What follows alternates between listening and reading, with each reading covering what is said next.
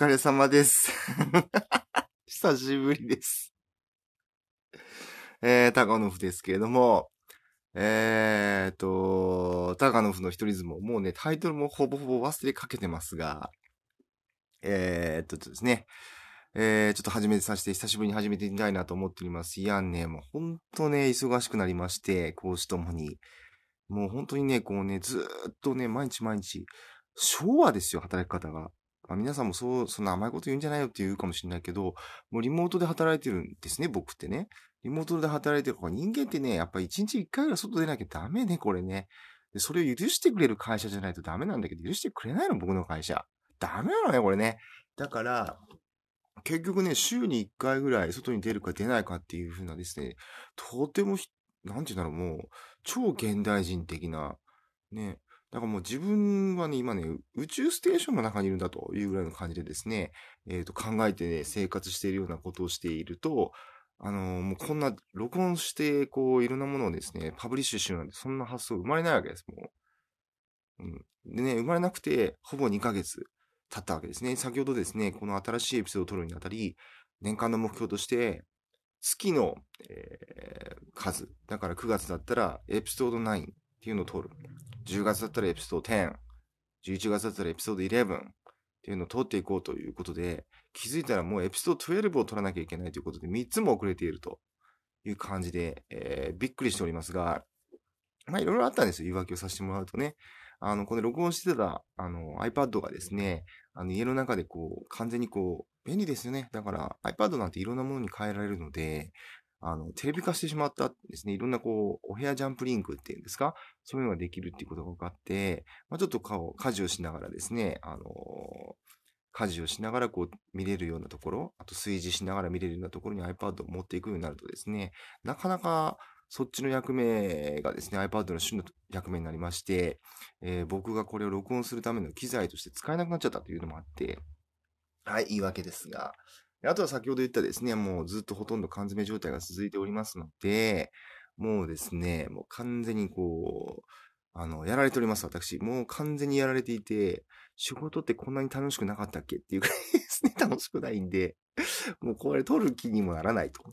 いう風なですね、状況が続いてたわけですよ。愚痴ってもしょうがないけど、愚痴らしてもらいますよ。もう同感してくれる人もいるでしょ、いっぱい。ね。あとはですね、あの、知った激励してくれる人もいるかもしれないですけど、もういいんです。うん、もう、だから、ちょっとね、やっぱ楽しく撮ろうかなっていう風にですね、ちょっとこう、ちょっと、なんですかね、気合を少し、もうすごく気の抜けた素人のポッドキャストであるんだけれども、やっぱり皆さんにお聞きお聞かせする以上、少しは楽しいことをですね、あの、撮ろうかなというふうな気合でやってましたが、もうそんなもん関係ないです。もう仕事の愚痴も言うし、もう素で行こうかなと。で、そうしないと、えー自分の精神状態がおかしくなると、もうおかしくなってると思うんですけど、はい。産業医の面談がありますよ、今度。おかしくなってると思うんですけども、はい。でもその、精神衛生上ね、あのーまあ、こんな頑張りながらもですね、こんなバカっ話をして、えーですね、楽しもうと頑張ってるおっさんがいるんだぞということをですね、世界に知らしめたい、知らしめたい。そういった意味でですね、若者たちのですね、心意気をですね、上げていってあげたい。そういうふうに僕は思ってですね、また撮り始めましたですよ。だから、今回はエピソード、本当は順調にいっていたのであれば、この2ヶ月がもう本当激動でですね、うん、正直頭くることばっかだったんですけど、まあそれを言ってもしょうがないね。なんですが、えー、なので、まあでもね、結局缶詰でずっといますので、外に出る気も全く起きない。そうすると、あれよあれよという前にですね、外も寒くなってきましたので、絶好のですね、この、まあこの、ポッドキャストというのはですね、もう一回正しく、えー目的をですね、言わせていただくと、えー私、高野ふがですね、昔の経験、そして今の経験をですね、えー若者たちにですね、伝えて、伝えて若者たちがですね、えー、不正案を、おっさんになってもこんな頑張らなあかんのかい？そうやで、頑張らなあかんねんでっていうことをですね、ちょっとこう知った激励したい。それもしくは、こいつちょっと下手れやなと。俺頑張れてるやんと。私頑張れてるやんというふうにですね、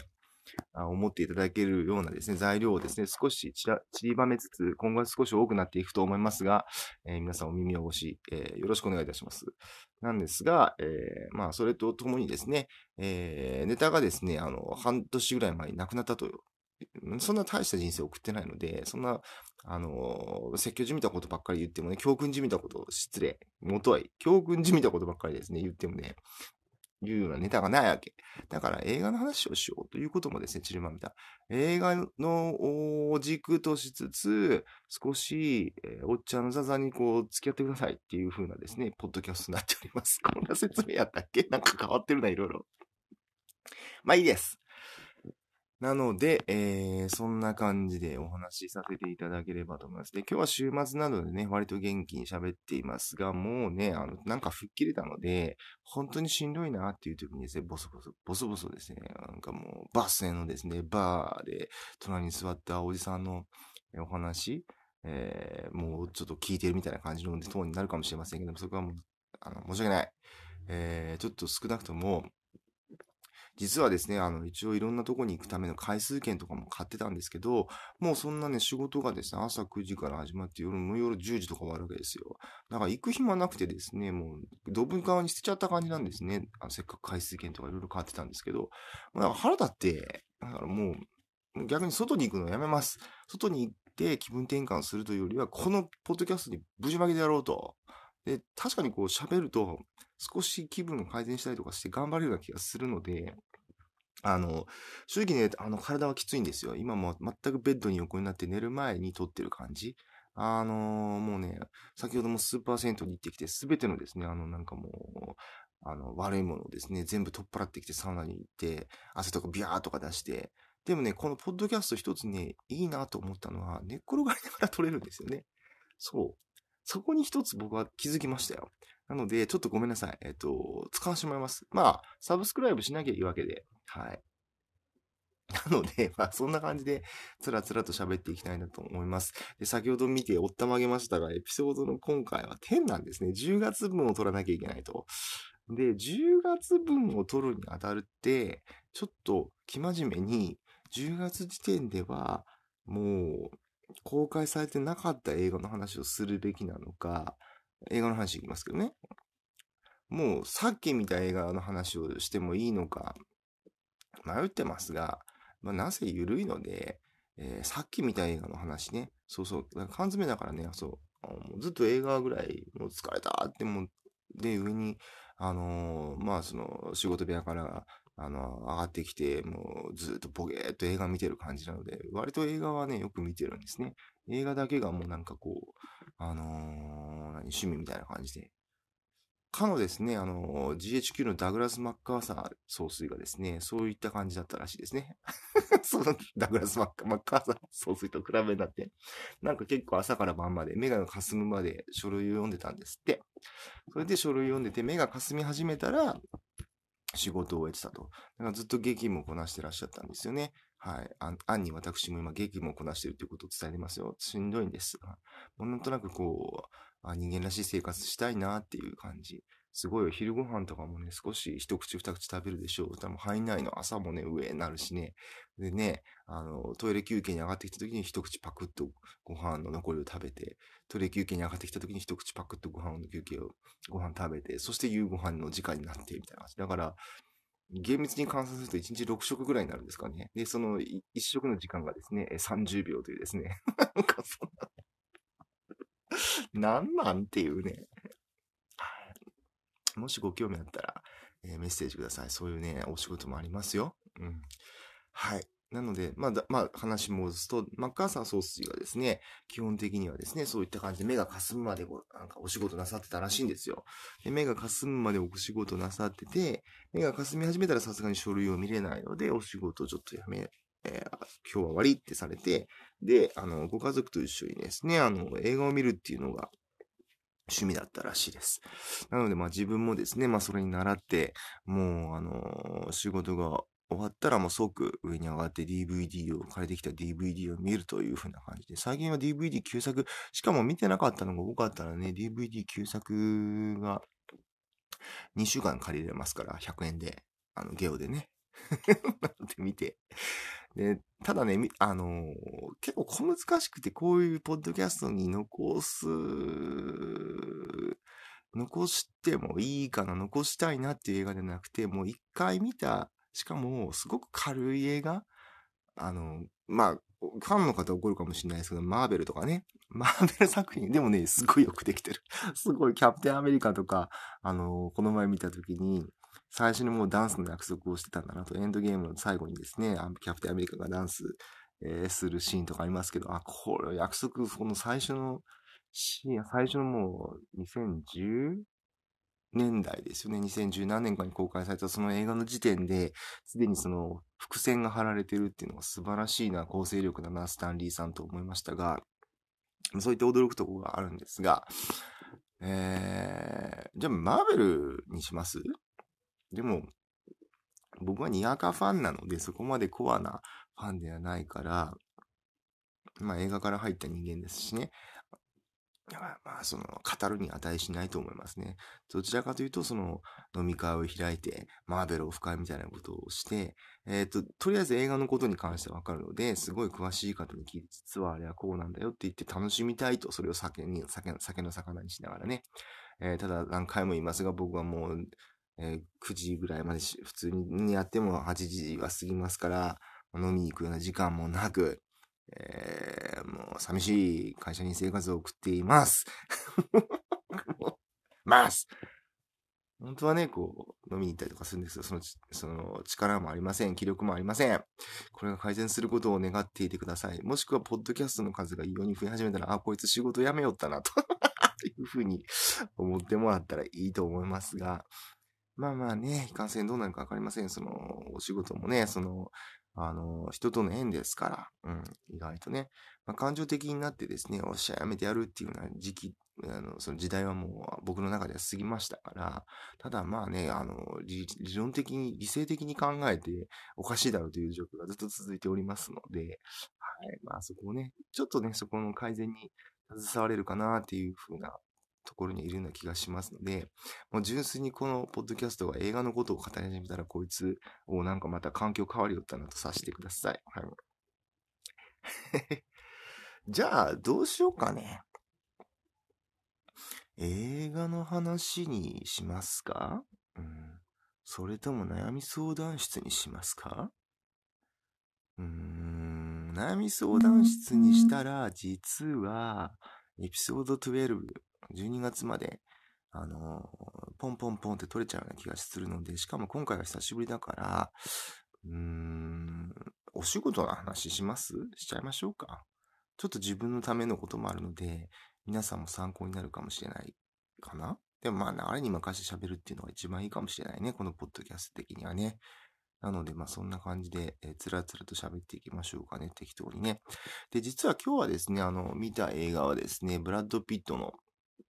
えー、最新作になるんですか？えー、弾丸列車と、あえて言いますけど、ブレット・トレインですね。はい。弾丸列車。でね、すごくね、あの、なんていうの、その、日本の内容とか、まあ、その日本、東京を舞台にした、東京っていうかその新幹線を舞台にしているので、その日本語のですね、表記とかも結構あったりとかするんですけど、まあまあ、それはね、深く喋るのはですね、後々にしましょうか。うん。はい。またこう、まあ、トリロジー、10、11、12は多分こう、ま、そう、駆け足でいかなきゃいけないので、多分その、弾丸列車のことを喋るのは、次の回、次の次の回とか、自分がこう、落ち着いた後じゃないですか。もう、これはですね、もう撮らなきゃですね、ずっと一生撮らないぞと思ったので撮り始めたんですね。実は、ね、ネタも固まってないのに。そういう時ないですか？皆さんね。なので、先ほどのマッカーサーさんのお話とかいうふうな感じを絡めて、どういうふうに自分が今、メンタルを落ち着けているかっていう、そういう話をしましょうか、今回はね。うん。なので、映画の話からまた、ブレるな、このポッドキャスト。まあ、いいか。番外編みたいな感じで考えてもらっていいですか？どっちがメインかよくわかりませんが。えーとですね、じゃあですね、まあ何が実際起こっているかっていうのをですね、お話しするとですね、もうずっと何と言うんでしょうか。うん、まあこれはね、会社の中でよくある話なんですが、あのー、なんですかね、新しい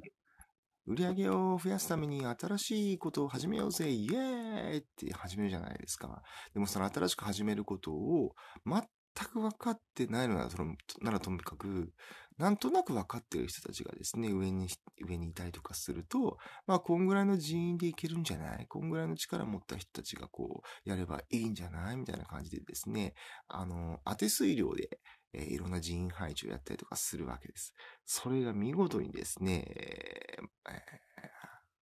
当てはまっておりませんね。はい。ということで、えー、どんどん僕なんかはですね、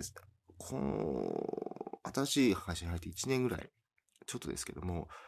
うん、ベンチャーですよね、もういわゆるね。もうなんか、一月ごとにこう、新しいことをやってたんじゃないかっていうふうな感じで、ポンポンポン、自分の感覚ではですよ。その前まではですね、あの、まあ、僕はどっちかというと、こう、あの、デスクワークではなくて、現場にいた方の人間なので、まあ、現場でも新しいことが起きますが、だいたい一週間スパンで、あ、こういう風な感じでっていう感じで、ルーティンの形が出来上がって、心身ともに落ち着いてくるわけですよ。今日は頑張らなきゃいけないって気合を入れたりとかする日ができたりとか、それがですね、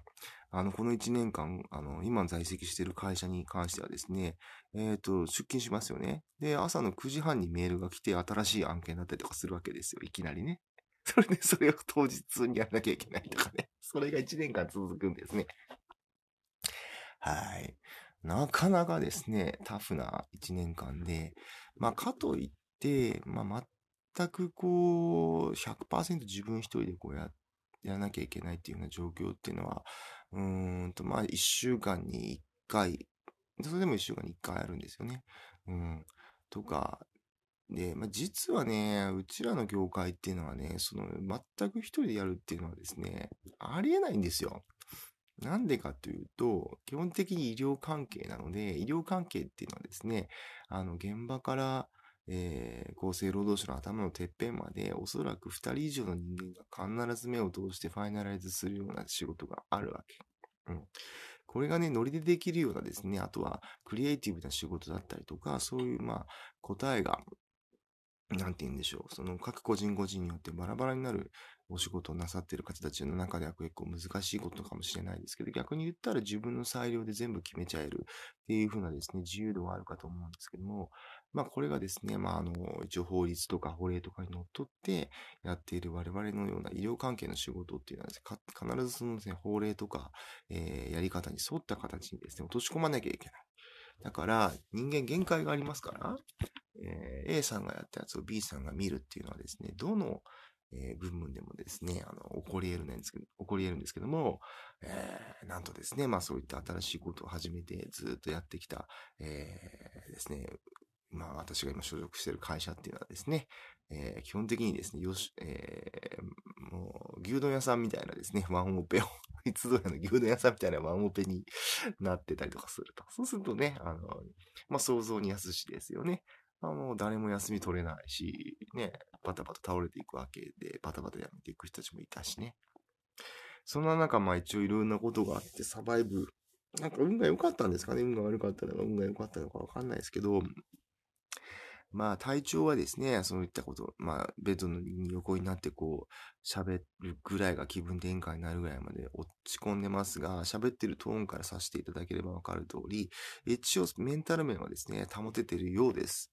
でもこの前ストレスチェックしたらほとんど最高得点でしたけどね。イェーイ、最高得点とか思いながら。まあ頭多分おかしなっとるんでしょうな、ほらな。う。んな感じで、まあ、ひどく憂鬱な、えー、日曜の、えー、夜なんですが、もう寝ようと思ってる前に撮っています。はい、こういうふうにですね、若干毒なのかユーモアなのか、でも自分の中ではまだユーモアとして学ぶ、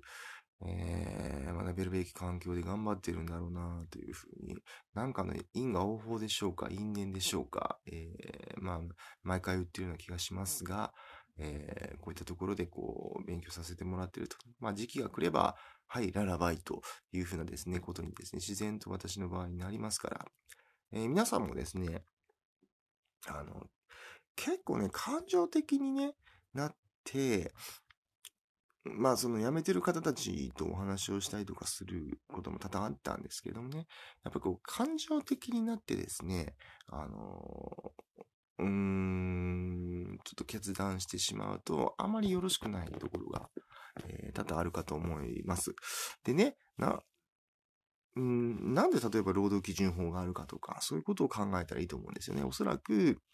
まあ、何か、えー、ここは守るべきところでしょうっていうのがですね、いろんな事例があったわけですよ。それを法的に人権として守りましょうっていうことで、そういったルールが論理的に決まってるわけです。うん。だから逆に言ったらそこは最低限守りましょうねっていう風な感じで、え、ー、と考えていって、まあ感情的な胸のざわめきとかもありますよ。僕なんか毎朝毎朝下痢です。頭痛がするし、先ほど言った通りご飯は食べれないし。はい。ね。お風呂だけが唯一の楽しみ。お風呂上がってからずっと映画を見て、映画見始めても10分で寝てしまう。だから1本借りておけばですね、2週間持つと。でも100円レンタルだから OK と。なんかそんな感じの悲しいでしょ ?1 週間に1回しか外に出ないから、クリスマスになっていたことを、12月になったことを気づかずに、あれ今日12月1日なのねという風な人生を送っているやつもいると、ああ、かわいそうだなと思ってもらえれば大丈夫なんですけども、まあでもね、あの、ここで人間らしい生活がしたいで感情的になってもしょうがないので、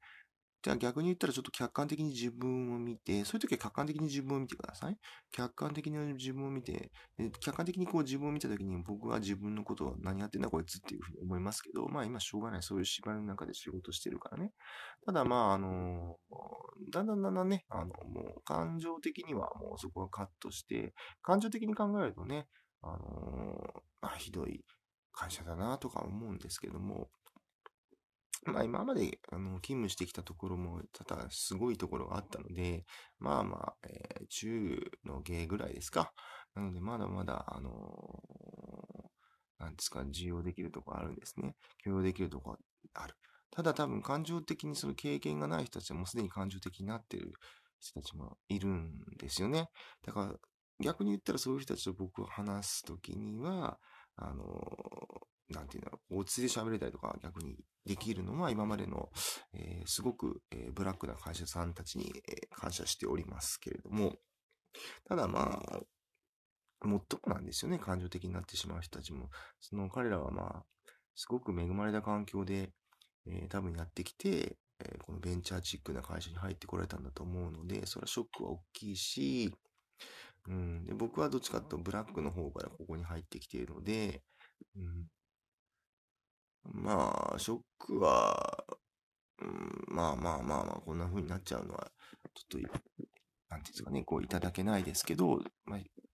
比較的少ない。だから、まあ、そういう状況にな、自分がもし置かれた時にはいろんな人の話を聞いてみるのいいかもしれないですね。結構こう、しんどくなってくると自分を閉ざしちゃうっていうことあるかもしれないけども、まあ、リモートデスクワークだったら、チャットとか、まあ、そうでなくても多分、今、現場での仕事でも LINE とかであのー、多分繋がってる方たちが多いので、ちょっと勇気を出して、まあ、雑談から始めてみたりとかするとですね、えー、まあ自分でしかも溜まってないと思ってる人でも、ちょっと喋ったりとかすると自分の中でボロボロですね、あのー、出てきたりとかしてや、自分で気づくとか、いうこともあるので、まあそんな感じで、えー、と対応してみて、で、ほぼほぼやっぱりこうそこでいろんな意見を聞いて客観的に見て、で、いろんなことがあってできたであろう法令、法律とかに全然準拠してないぞっていうようなことがですね、分かってきたら、ちょっと、あの、論理的に、理性的にこう、いろんな準備を始められるといいのかなと、ね、あの、自分の身の振り方を考えるもよし、このまま少しですね、もし自分がですね、あの、ダムリクルーティングの立場にあったりとかしたら、ちょっとリクルーティング頑張ってみたりとかですね、あの、人事に働きかけて、他の部署のヘルプをですね、あの、求めてみたりとか、えー、したらいいかなと思います。うん、ちなみに、まあ、あの、自分が所属してる会社っていうのは基本的には人事の人たちは強いので、まあ守ってもらってるなっていうところあるんですけども、まあ彼らも動かざるを得ないようなぐらい、ちょっと残業が発生しちゃってるっていうのがあるんですよね。だからまあ、そうね、サービス残業とかに、で、つけなさいって言われちゃってる会社もあると思うんですけど、まずそこが見極めかな。うん。どうしてもやっぱりその、大なり小なりそういったですね、その、人事系の人たちのですね、ヘルプをですね、あの、得やすい環境、得にくい環境ってのがあると思うんですけど、その基盤となるのは、やっぱりこのシフトをしっかりつけさせてもらえるかどうかとか、そこですからね。だから皆さん、まあ、例えば今から就職するようなことを考えていらっしゃる、転職するようなことを考えているような皆さんはですね、まあ、あの、面接の時とかでもですね、あの、ちょっと気負わずに、えっ、ー、と、まあ、私面接官もやってますが、まあ、そこを聞かれて、まあ、の、その、あの、はっきりと、あの、言っているのは、まあ、まあ素晴らしく、そこは素晴らしいんですけどね、今所属してる会社は。あの、完全にこう仕事した時間をつけてくださいっていうふうに言ってます。で、完全に仕事した時間をですね、つけるとですね、何が起こるかというと、あの、まあ私のようにすごい長時間残業してる人たちから、HR、あの、あの、人事系がですね、人事の人たちがですね、ヘルプに入ってきて、あんな、何が起こってるんだっていう風な感じで声を荒げてくれると。まずそこの基盤ができてない会社だとこれは厳しいですよね。まだですね、あの、労働組合とかがあればまだ別ですけれども。なので、その辺は、えっ、ー、と、まあ、よく、ね、あの、YouTube とか見ててもですね、はい、ブラック企業の見極め方みたいな感じが一時期流行ってましたが、まあ、一番の、え、見極め方はそういった、ちゃんとこう、タイムシートがつけれるかつけれないか、バッチリ働いた時間通り。で、あとは、まあ、自分の覚えてるところではですね、タイムシート時間通りつけてね、ただ、えっ、ー、と、規定の時間過ぎたら30分ごとにつけてねとかいうところがありましたけどね。なんかね、まあ、同業種でも1分ごとにつけてっていうところもあったので、うん、まあそういうことですね。そこができているかどうか。であとはもう人事という部署があるかどうかですね。まあ私の業界の場合はですね、現場に行くとまあ人事という、えー、部署はなかったりとかします。そうするとですね、人事系の人たちがですね、あの首を突っ込んできてくれ、助けてくれたりとかするようなことはですね、なかなかできない。だっていないんだもんっていうような形になっちゃうのでね。で、得てしてそういう会社はですね、あの、まあ、経営者の人とですね、あの、通貨の人がですね、人事の、えー、人事と人事関係をですね、管理していると。なので、たとえこう、えー、残業をいっぱいしているような、あの、タイムシートの付け方をしたとしても、シフトを付け方したとしても、そこは、はい、残業代払って、はい、よかったね。残業代ちゃんと払ってるよっていうのでおしまいになったりとかすることもあるのでね。うん。ここら辺は肝ですかね。今の時代どうなんですかね。まだ残ってんのかしら。コロナとかリモートとかになってね、誰がどう働いてるか分かりにくくなったから、そこら辺の勤務表の勤怠管理はバチッと今つけるような形に逆になってんじゃないかな。うん。わかんないですけどね。はい。お仕事の話になってしまいましてね。映画の話はどこやら映画を話すね。テンションになった時に話しますね。えすいません。今日はですね、ほぼほぼ、えー、愚痴と、新橋ぐらいのですね、新橋のカウンターバー、もうビール一杯、390円みたいなところでですね、聞くような話になってしまいましたが。まあまあ お耳汚しになったかもしれないですけどね、誰かの勇気になったら嬉しいなと思っております。えまあまあ、差し障りない程度この話ずっとしていてどうなっていたかって話すのも面白いかもしれないですね。まあちょっと考えておきます。あまり喋りすぎるのもね、えー、言霊ですから自分的にもちょっとテンションが下がっていきますので、全くの現実逃避の映画の話をですね、ポンとさせていただきたいっていうのも実は本音なので、まあ今日はこういう話になってしまいましたが、まあいいでしょう。また再スタートということであれば、えー、ね、同じようなことでお悩みの皆さん、えー、ご参考になったえー、もしくはですね、今からあの新しい仕事に就こうと思っているというような方はですね、この辺お考えになっていただいたらいいかなと思います。えー、では、えー、ですね、お昼に聞かれた方は、今からまた頑張って 生活していきましょう。夜に聞かれた方はおやすみなさい。では、え、またよろしくお願いいたします。じゃじゃん